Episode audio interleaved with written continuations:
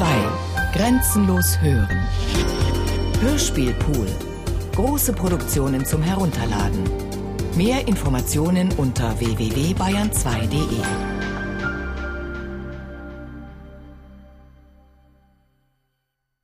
Welt ohne Kabel. Seit ich denken kann, arbeitet meine Freundin, die mich des Öfteren überredet, doch bitte an einem ihrer Experimente teilzunehmen, da sie von mir denkt, ich wäre ein sogenannter Durchlässiger. Sie benutzen dich quasi als Telefon an ihrer Forschungsarbeit, in der sie Tonaufnahmen paranormaler Stimmen, sie wählen deinen Körper statt einer Nummer, vergleicht. Ihre These ist, dass es sich dabei nicht nur um Stimmen aus dem Jenseits, Stimmen aus der Vergangenheit, sondern auch um Stimmen aus der Zukunft handeln könnte, und dass, wenn man diesen Bereich Hallo, bin ich hier richtig hier? seriös erforschen würde. Nein, Sie haben sich leider verwählt. Man wichtige Erkenntnisse für unser gegenwärtiges Leben ziehen könne. Mit anderen Worten, die Menschheit retten. Ein für viele hier scheinendes Vorhaben, für meine Freundin seit Jahren eine Selbstverständlichkeit. Seit sie schwanger ist, hat sie sich noch intensiver in ihre Forschungen gestürzt, fast so, als könne sie nach der Geburt nie wieder arbeiten. Vielleicht aber, denke ich, hofft sie, in irgendeiner Stimme die Stimme unseres noch ungeborenen Kindes zu hören. Es könnte doch mal durchrufen, ob es ihm gut geht, was es gerade in der Zukunft so macht. Ich telefoniere gerade.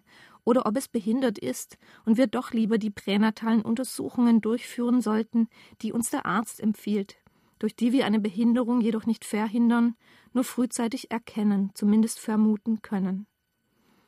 Also wenn es behindert ist, dann kann es aufgrund eventuell schwerer Fehlbildungen des Kopfes vielleicht auch einfach gar nicht sprechen und auch nicht telefonieren, sage ich. Da fängt sie an zu weinen. Einerseits sage ich, willst du wissen, was in Zukunft los ist. Andererseits willst du es aber überhaupt nicht wissen. Was willst du eigentlich? Wenn ich das wüsste, wenn ich alles wüsste, dann wollte ich vielleicht gar nicht mehr leben. Kinder auf die Welt setzen, in der täglich 35.000 Hektar Wald vernichtet werden, sage ich, ganz der stolze Vater. Wenn wir auch nicht viel über unseren Nachkömmling wissen, außer dass er sieben Millimeter groß und acht Wochen alt ist, so wissen wir doch, dass er überleben will, wie auch immer, denn sein Herz schlägt in rasend schnellem Tempo.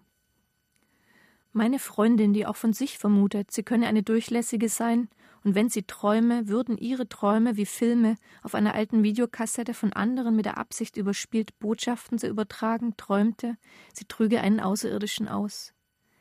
Es war, ich weiß gar nicht, wie es war, auf einmal lag ein grünliches Wesen in ihrem Arm, es wandte sich ihr zu und begrüßte sie, erst förmlich, betonte, wie sehr er sich auf eine gemeinsame Zusammenarbeit freue, dann jedoch verlor es seine Scheu, zwickte sie in die Ich darf doch Brustwarze und begann nicht nur hemmungslos zu trinken, sondern ebenso unablässig zu reden.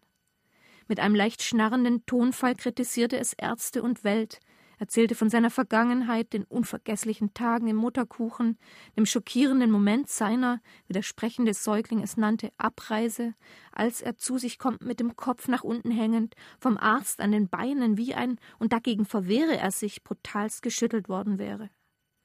Wird dieser Arzt mir nochmal wehtun, werdet ihr, ich darf euch doch Eltern nennen, nett zu mir sein. Warum bin ich so grün? Warum spricht keines der anderen Babys mit mir? Was soll aus mir werden, hier auf Erden? Meine Freundin war hilflos, zumindest in ihrem Traum. Sie hielt das grünhäutige, intellektuell bereits voll entwickelte und das einzige, was es von ihr geerbt haben hätte können, ununterbrochen sprechende Baby auf ihrem Arm. Hätte sie es wegwerfen sollen? Wohin? Ach, wie gerne wäre sie als schlichter Hormon- und Glücksbollen mit einem zarten, seinerseits hilflosen, hautfarbenen Wurm lasch und euphorisiert im Bett herumgelegen.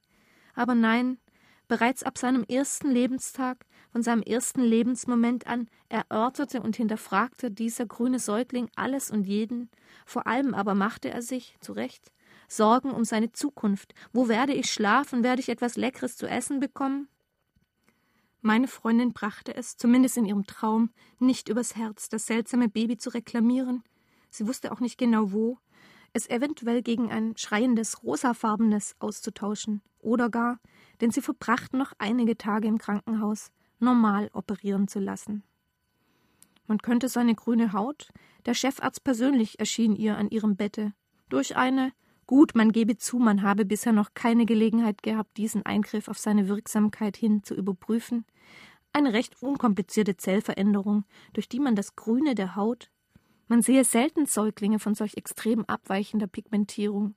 In seinem weiteren Wachstum zurückdrängen, sein Gehirn durch einen weiteren, ebenfalls kleinen Eingriff rückentwickeln.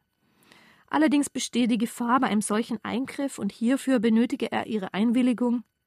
Das Baby stützte seine Ellbogen auf ihre Brust und schüttelte ablehnend eine Hand. Eine widerliche Geste für einen gerade mal vier Tage alten Säugling. Er protestiere. Nein, das werde ich nicht unterschreiben. Meine Einwilligung zu dieser OP werde ich. Dann nahm sie den Außerirdischen, so wie er war, mit nach Hause und nannte ihn, nach langer gemeinsamer Überlegung und Diskussion schließlich, Boris. Eigentlich würde ich lieber Doris heißen. Warum bin ich kein Mädchen? Ruhe jetzt im Karton. Warum muss ich in einem Karton schlafen? Warum muss ich überhaupt schlafen? Und genau in diesem Moment, als Boris mit vorwurfsvollem Blick diese Frage aufwurf, erwachte meine Freundin, die, an ihrer Abhandlung über die Anpassung unterschiedlicher Zeitflüsse arbeitend, eingeschlafen sein musste. Große Müdigkeit überfiel sie in letzter Zeit mehrmals täglich an ihrem Computer sitzend oder auch draußen auf der Straße.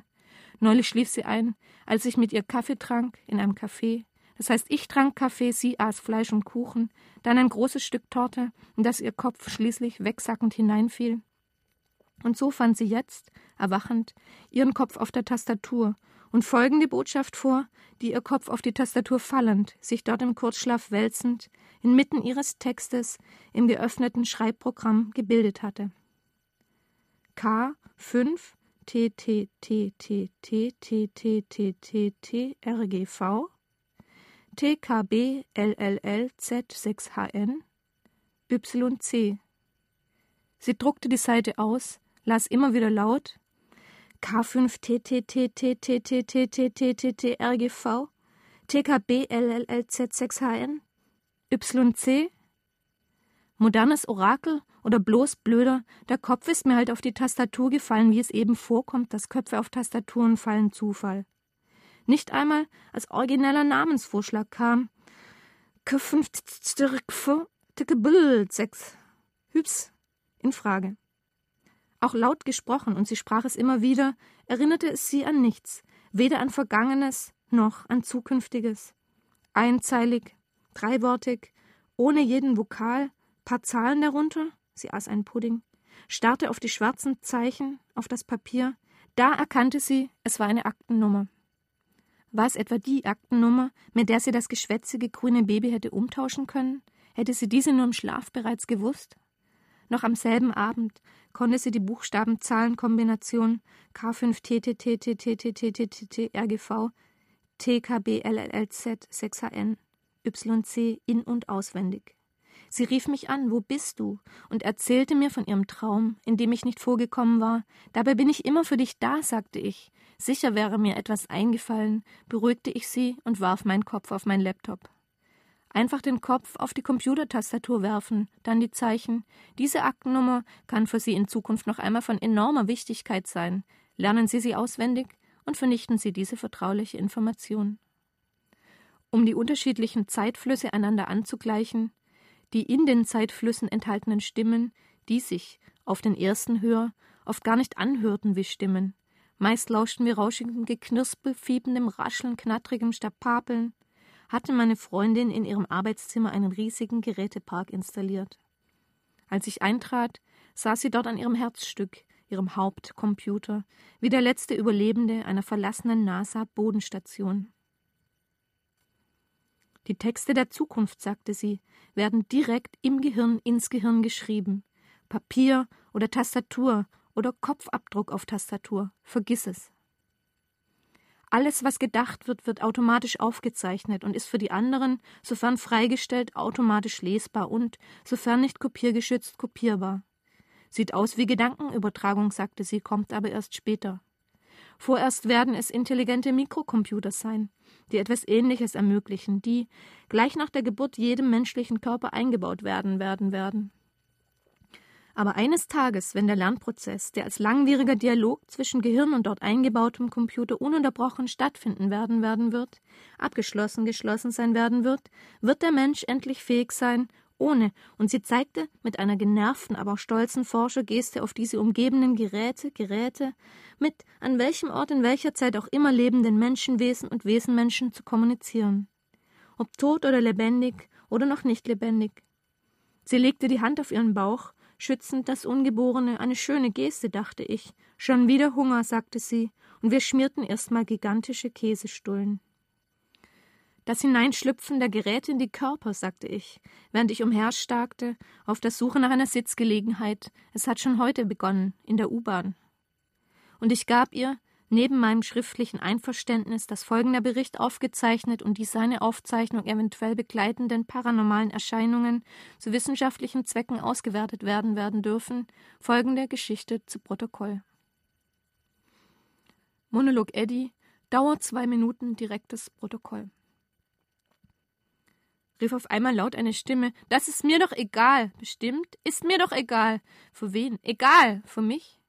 Ich drehe mich um und sehe, es ist ein pralles, blondes Mädchen, das neben mir sitzt und das, während sie mit unveränderter Stimme Mach doch, was du willst, weiterspricht, auf einmal furchtbar zu zittern anfängt. Während sie weiterredet, ist mir sowas von egal.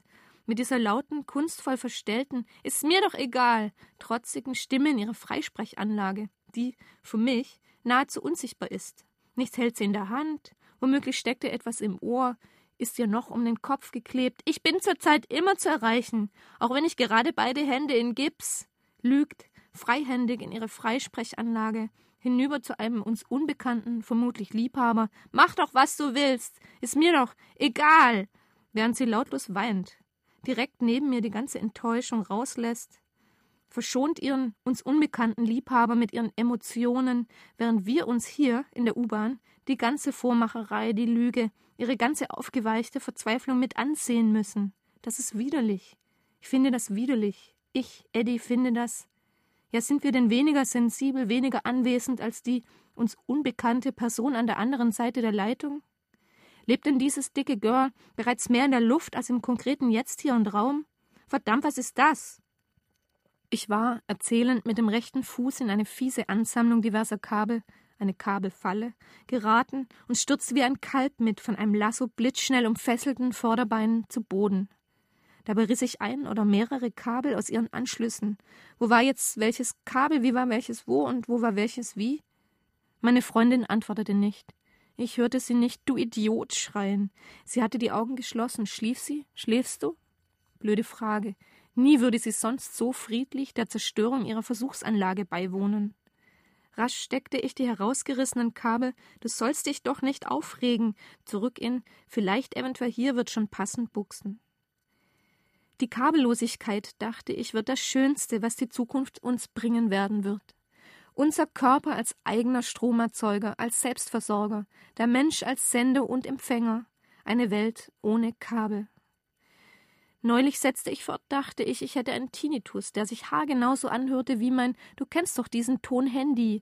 Genau derselbe Klingelton, den ich, aber viel, viel, viel leiser, viel zu leise, ständig gehört habe. Irgendwo kaum hörbar, da klingelt doch mein Handy. Ich kann es kaum hören. Das ist doch mein Handy, das ich da irgendwo in meiner Tasche oder wo, oder vielleicht weiter weg.